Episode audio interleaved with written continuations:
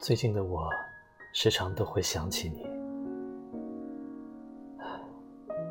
原本以为，最近的生活这么这么忙，时间的海绵大概已经挤不出一点水分用来想你。但当我准备过马路的时候，探头往左右两边看来往的车辆，就会想起你。当我在商场。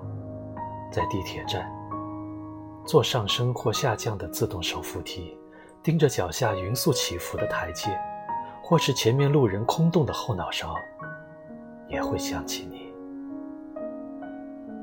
当我用微波炉热东西，倚着厨房冰冷的大理石台板，等待那个叮声响起的间隙，还是会想起你。甚至当我站在浴室洗澡，用手慢慢移动调节水温的把手，等待一个合适的、亲肤的温度时，心里想的还是你。这种感觉，就像袜子穿反了一只，内衣的带子没有捋平整，上衣的衬衫掉了一个纽扣。虽然并不影响日常生活平顺的前行。但是呢，总会有些细碎的难受，细碎的不舒服，时不时出来提醒你一下他们的存在。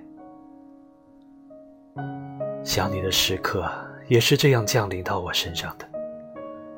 他们每降临一次，我就觉得自己又被蒸发了一点，然后身体里对你的感情也随之又浓稠了一些。你说他们会不会有一天浓稠到结成晶体，结成那种剔透纯净、不掺杂质的晶体？如果会的话，我就把这块爱的化石送给你。